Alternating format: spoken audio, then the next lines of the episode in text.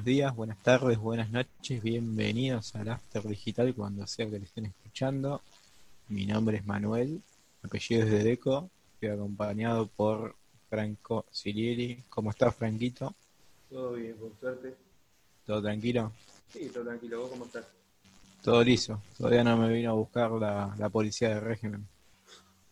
No me digas, mira un poco. ¿Qué onda? ¿Cómo te trató la semana? ¿La cuarentena te está dejando vivir o ya ni la registras? Ya ni la registro, la verdad. Para mí esta semana creo que fue una de las que más rápido se pasó. Agosto se está pasando muy rápido. O por lo menos la primera semana. Es bastante raro porque agosto siempre es un mes interminable, por lo menos cuando estás en época de rendir finales o estas cosas. Es bastante fiero agosto. Sí, es uno de los peores meses. Igual todavía, todavía falta, pero está pasando rápido. Todavía nos pasó la policía por casa después del último post que hicimos. O sea, está jodida las cosas. Está complicado con el tema de la inseguridad, más que nada, está picante la calle. Sí, ni hablar. Acá cerca de casa ya robaron un almacén y acá cinco cuadras, no sé si vieron, no sé si escucharon y vieron en la radio o en la tele lo de que un, tipo estaba persiguiendo un chorro y mató a una persona, fue a seis, ca- a seis cuadras de mi casa. Así que la calle está, está heavy. No sé de qué te preocupas, igual son todos amigos tuyos, seguro. Sí, por supuesto. No me, me extraña eso. Hasta el mismo test de color tenemos, de pie. No, no, no, eso no lo podemos decir, es horario ATP. Después viene el INADI.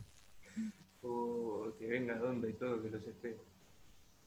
¿Te parece si arrancamos con un poquitito, un poquitito de economía para distender un poco, para alegrarnos? ¿O no? Por supuesto. Yo no sé si alegrarnos, pero todo tuyo. No, porque vos sabés que acá te traigo las claves económicas de la semana, o por lo menos así las definió ámbito financiero. Acá te traje las definiciones de lo que sería la deuda, la inflación y esta especie de super moratoria que trae el gobierno. Voy a arrancar con la deuda, que es lo que ya sabemos.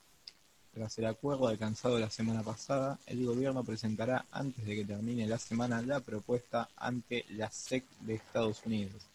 La SEC, para el que no lo sabe, es la Comisión de Bolsa y Valores de Estados Unidos, pero comúnmente se conoce como SEC. Este tema cortito, no, no hace falta analizarlo mucho porque es algo que ya habló la semana pasada, que es de la deuda, ahora solo queda ultimar detalles. Exacto. Algo que ya es más interesante, es más actual, la supermoratoria impositiva. El, Senado se apresta esta semana, más puntualmente el jueves próximo, a sancionar la ampliación de la moratoria tributaria, previsional y aduanera para sofocar la acumulación de deuda en impuestos que se disparó con la pandemia del coronavirus.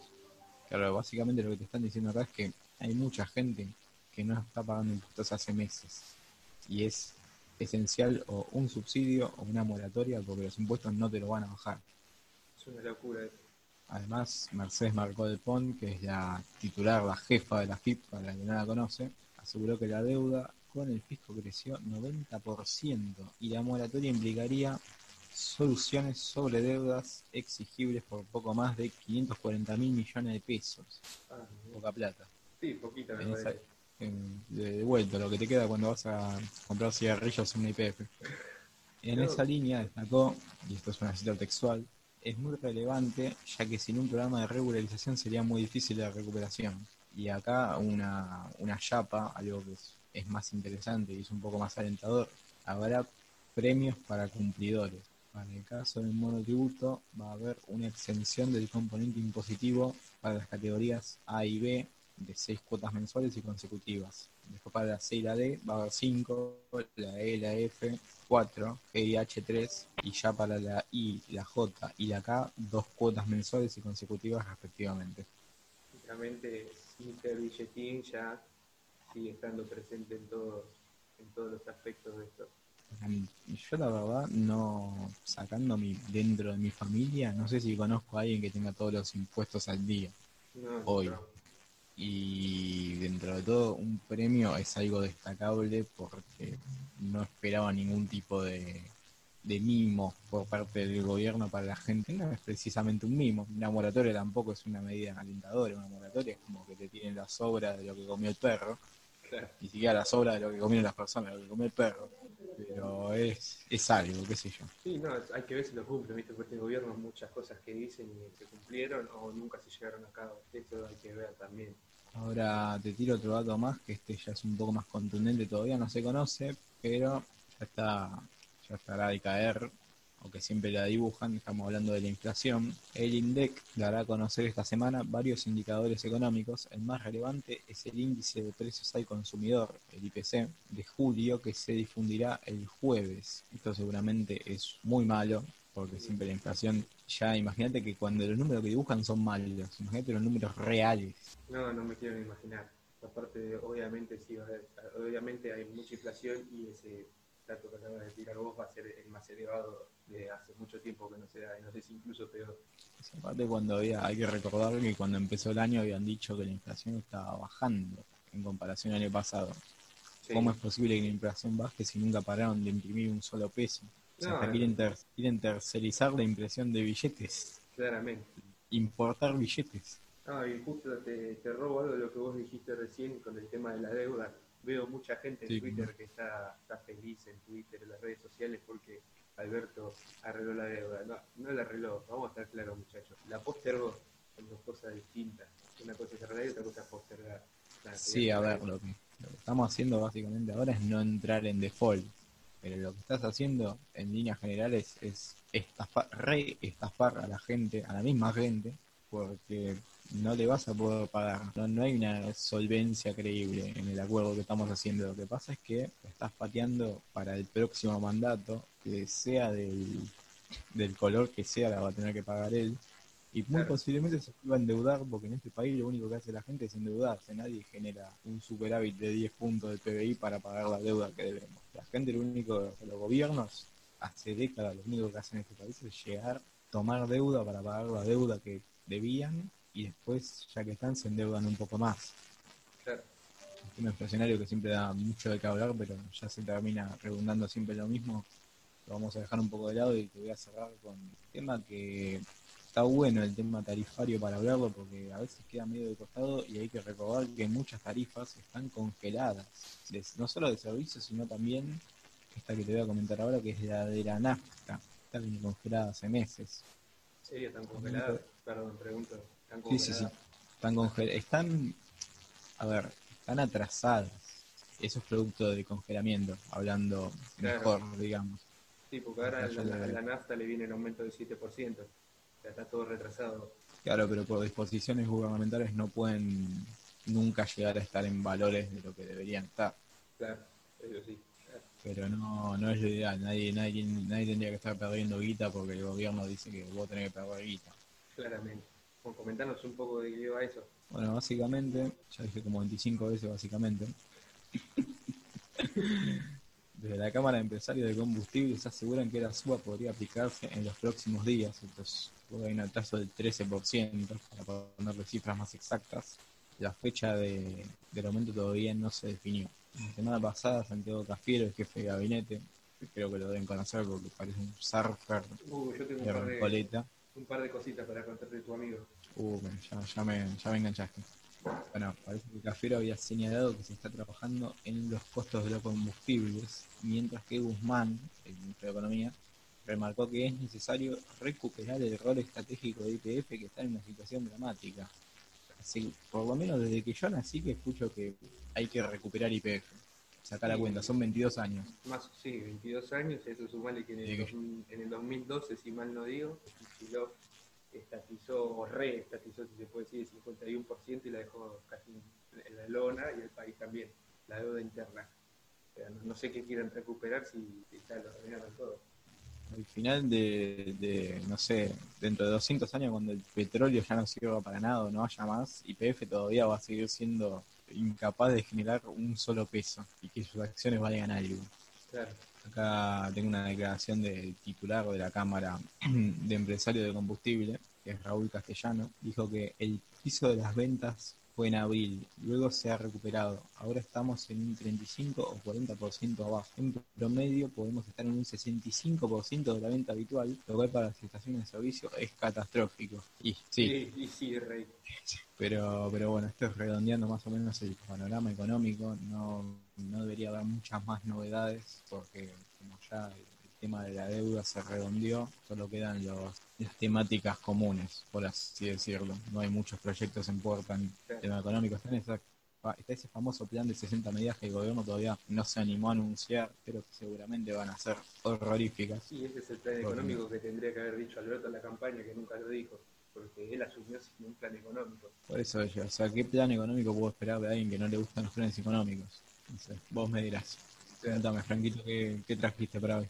Bueno, hoy, hoy, hoy te traigo tres noticias, las cuales una es una de las más relevantes. Vamos a empezar por esa. Dale, que, la que la cuarentena en el AMBA podría seguir después del 16 de agosto. Fuerte, ¿eh? empezamos así tranqui. Sigue todavía, sigue, no. Sí. Tirá para arriba, tirá. Supuestamente y en teoría, como hay más casos en el AMBA que en Cava, van a ponerse las medidas más estrictas. Ustedes recordarán que esta semana, el 2 de agosto, para ser más exactos, la semana que pasó, Alberto sacó un DNU, que es un decreto de necesidad este, Y urgencia. de urgencia, en el cual prohibía que no nos podíamos juntar con nadie. O sea, decía, bueno, ya no quiero te, te lo prohíbo, te quedas en tu casa recluido. A lo cual mucha gente no lo parece no haberlo respetado. Sacó un decreto. No, te quería decir nada más que sacó un decreto sobre el decreto. No sé si te Claro. percataron de ese. Bueno, los datos que hay en las últimas 24 horas en el en Cava son 873 y en el AMBA, el urbano, 2.904 casos. Esto quiere decir que en el AMBA se puede endurecer aún más la cuarentena a partir del 17, del 18 de agosto. ¿La cuarentena se puede volver a endurecer como antes o es un decir? No, no, como antes, la quieren hacer más dura todavía. En Ya esta- no veo que, cuál, cuál sería el efecto, porque hasta ahora el- los efectos de la cuarentena están siendo nulos. Porque la curva siempre va para arriba. Los efectos son nulos. Los efectos dentro de dejar gente en la calle no son nulos, pero lo que sería combatir el coronavirus no estaría pasando. No, yo creo que ustedes, no sé si ustedes recordarán cuando Alberto dijo nosotros hacemos, empezamos la, una cuarentena temprana para no terminar como Italia. Ya estamos como Italia con cuarentena, estamos igual que Italia, el número de los casos y con cuarentena de No, más de no quiero- 150 días. No quiero tirar datos sin confirmar, pero había visto que entramos en el top 10, no acuerdo si de contagios o de qué. No sé si vos sabrás. No, ese dato no lo tengo, pero me parece que de contagios no. Seguramente sí, pero ¿cómo se dice? En total acá hay 246.499 casos, en total en todo el país. Y se estipula que siga subiendo. Acá lo que entra en disputa es el tema de las camas. Mm, Solo en, en la- a nivel nacional hay un 56,8% de camas ocupadas. En el AMBA hay 66%, casi 67% de camas ocupadas. Esto quiere decir Sí. que, en, que en el AMBA las van a, a poner más rígidas y esta semana van a hablar con, se van a reunir el presidente con el jefe de gobierno, Kicillof, y los demás funcionarios para determinar qué va a pasar con, eh, con Cava, con Capital. En teoría, y es solo una, no una suposición, pero en teoría lo que quieren hacer es habilitar los restaurantes, seguir flexibilizándola y que puedan sacar las mesas afuera. Eso es una, uno de los puntos que se va a hablar esta semana. Una noticia es que Sergio Massa va a, poner un- va a proponer un proyecto de ley para crear una nueva policía. Uh, En sí, ellos, lo- ellos no lo definen como nueva policía. Ellos lo que quieren dejar claro que no es una nueva policía, sino que es como, como un ente regulador que regule los problemas de la provincia y de la capital, ya que Friedrich y Sergio Berni están peleados, viven en constante pelea. igual yo te digo, entre la diferencia verbal entre ente regulador y nueva policía, hay un abismo.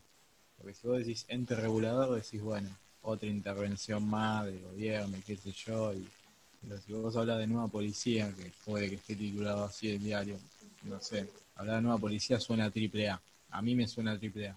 Que por ahí soy yo. No, no, no, está perfecto lo que decís. ¿eh? Eso es lo que dice Massa, que no hay que, que no hay que llamarlo nueva policía. Pero en teoría sí, porque como hay pelea entre los dos, eh, entre los dos jefes de la seguridad de la provincia de capital, tienen que, el gobierno tiene que actuar ahí metiéndose en el medio. El otro día hubo, Mm. el otro día Freich, Freich, eh, no le avisó nada a, a Berni y mandó un operativo en el conurbano, en, Cava, en ambas, perdón, y no le avisó nada a Berni. Y ahí otra vez vuelta la pelea de por qué no me avisaste, de por qué esto. Mm. Todavía igual la ley no se aprobó ni mucho menos. La, la están evaluando esta semana, la van a evaluar y vamos a ver qué, qué va a pasar. En teoría es eso, es, es- es, como arreglar las macanas que se están mandando los dos funcionarios.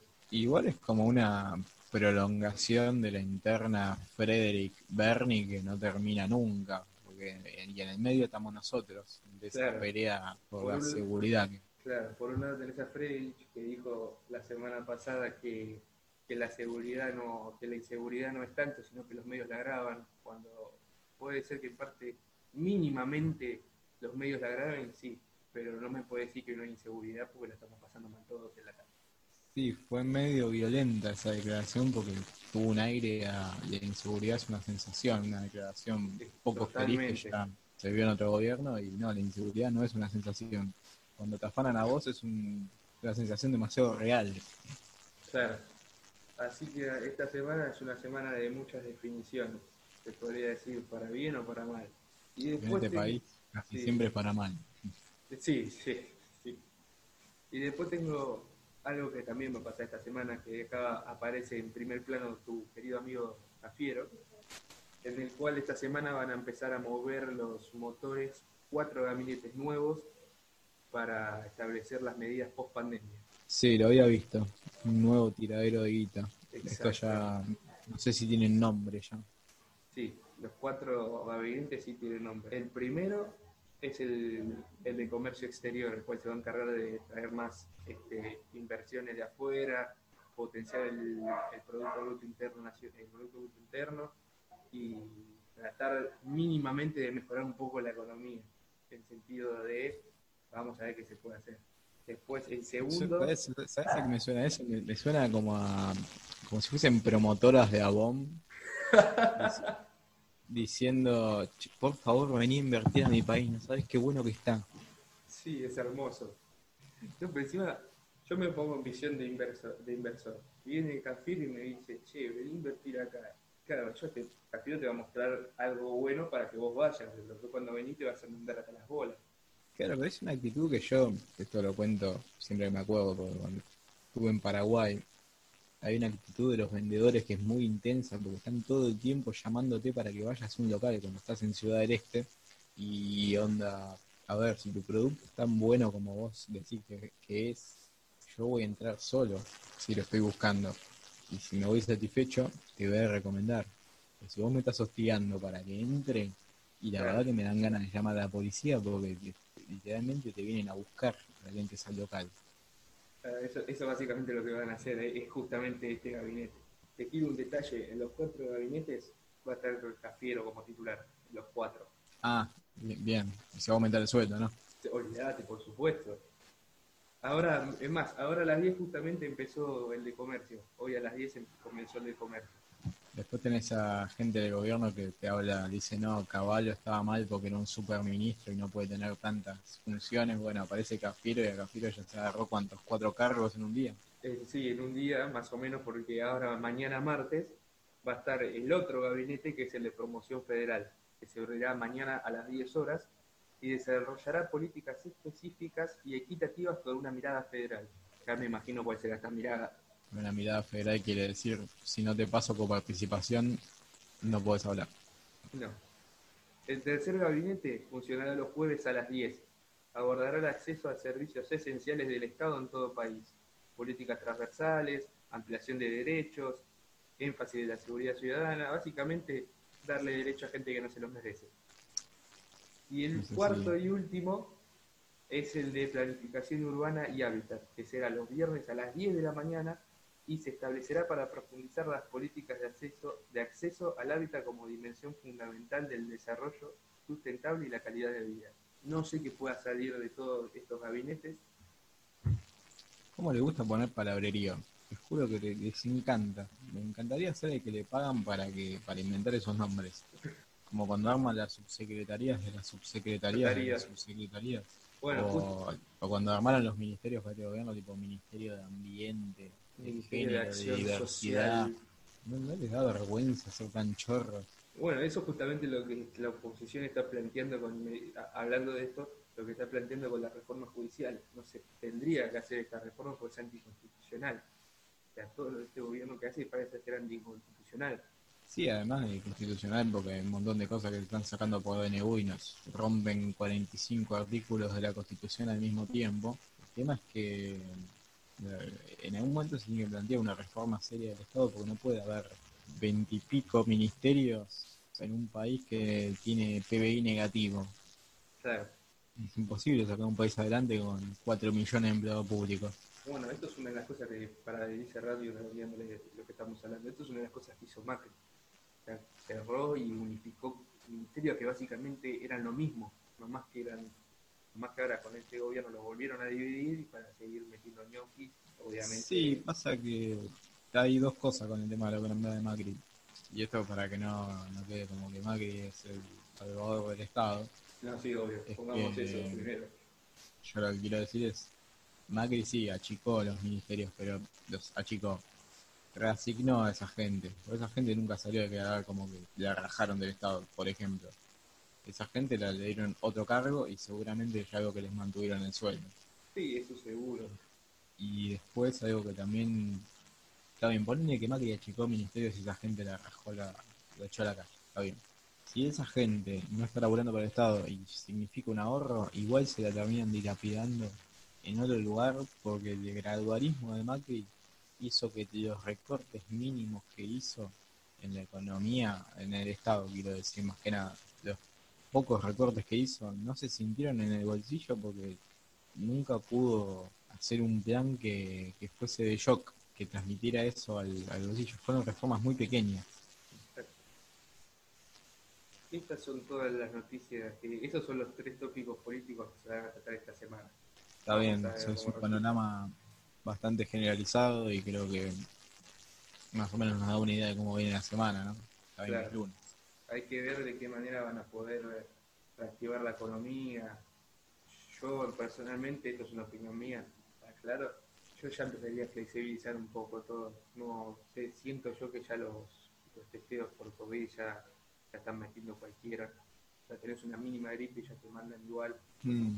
Para seguir la cuarentena y patear el tema de Sí, yo estaba escuchando un caso lo de no sé a qué escala será, pero dicen que hay muertes. No, no sé a qué escala será, pero escuché de fuentes que supuestamente hay muertes que las están haciendo, las están anotando como COVID están gente que ya murió de otras enfermedades.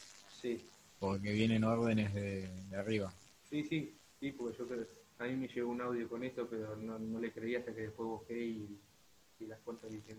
Y ahora otro tema para agregar, chiquitito, es que el gobierno pasó a hacer 2.000 testeos de 16.000. No se están viendo los números igual, porque si empieza a 16.000 personas, no puede haber nunca jamás, por lo menos 5.000 casos. ¿De cuántos testeos igual? ¿Cómo? ¿De cuántos testeos a, a cuántos se pasaron? De 2.000 a 16.000 por día. Sí, sí, bueno, eso manifiesta un interés del gobierno por testear gente, pero igual no testeamos ni un millón de personas, por lo que tengo entendido, todavía. No, no, no llegamos. El tema es que a González Guínez, el el muchacho este le habían ofrecido hacer testeo por población empezando desde Tierra del Fuego para arriba. La rechazó al principio de la cuarentena. Lo que pasa es que no hay un criterio unificado con lo que son los hisopados y los testeos porque nadie sabe exactamente cuánto duran porque todos te dicen algo distinto. Todos los infectólogos, el ministro de Salud, el ministro de Capital Federal, tanto Quirós como Santilli, como Larreta, todos tienen una opinión distinta de cuánto dura, cuánto tarda, y según le convenga al gobierno me parece que tarda lo que ellos quieran. Claro. No, va a tardar hasta que esto para mí, noviembre, diciembre ya vamos a volver a una nueva normalidad, esto la van a seguir pateando hasta que no pueda más o la gente salga a romper todo, por así decirlo. Aparte, lo, lo, que yo tampoco sé, por ejemplo, es un dato que sería muy relevante para mí, el criterio de la contabilización de los muertos, porque si vos contás los muertos, vos no podés contar como toda la gente que murió con COVID, como gente que murió por COVID. Son dos cosas totalmente distintas. Toda esa gente que murió en ese conteo de 4.500 personas, más o menos, creo que van muertas supuestamente por COVID, el porcentaje de gente que va muerto con la enfermedad, pero quedaba muerto porque no se tendría un cáncer o tendría algo muy grave, ya estaba destinada a morirse por más que le agarrara una gripe común. No es un dato relevante que haya muerto con COVID. Ahora, lo que sí es relevante es cuando alguien muere a causa de COVID, porque por ahí tenía algo recuperable y el COVID le liquidó. Claro, si mal, no si mal no digo, eh, la tasa de mortalidad es del 2,6%. O sea, no, no, no, es mucho. Acá en Argentina. Sí, sí, sí, en el mundo es mucho menor todavía, a comparación de otras pandemias que pasaron a lo largo de la historia. Y después otra cosa que tampoco, otro criterio que tampoco está unificado y hay que hablarlo, es los síntomas. Porque los síntomas es algo que se hablaba más cuando empezó, ahora medio que lo dejaron un poco de lado, pero nunca se termina de entender bien qué te agarra, porque yo escuché desde cosas como diarrea hasta que te puede joder los pulmones, hasta que después pasaron por el dolor de cabeza, sangrado falta de olfato, de gusto. Pero a ver, si viene enfermedad que tiene un montón de síntomas, no puede haber una enfermedad que tenga todos los síntomas posibles de la humanidad. Claro. Porque no, no es ébola, eso es a lo que voy. Efectivamente.